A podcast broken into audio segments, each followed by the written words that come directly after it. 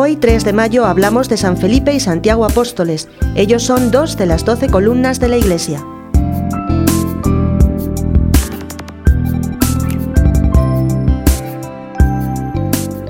Felipe era de Bethsaida como Pedro y Andrés.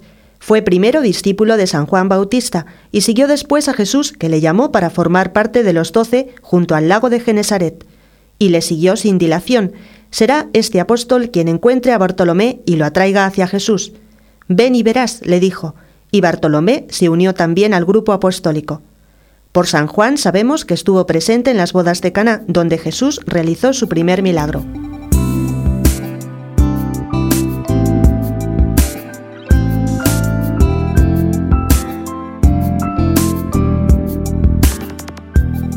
Del relato de la multiplicación de los panes se puede desprender que Felipe era quien se encargaba de los víveres.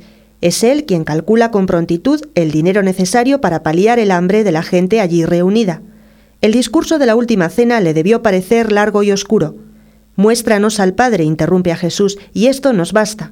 Jesús le aclara, Felipe, quien me ve a mí, ve también a mi Padre. Hay en el Evangelio otra intervención de Felipe. Cuando un grupo de griegos quiso hablar con Jesús, se dirigió a Felipe para obtener la audiencia, quien a su vez acudió a Andrés para conseguirla. Es considerado por la tradición como evangelizador de Frigia, Asia Menor, donde sufrió el martirio siendo crucificado.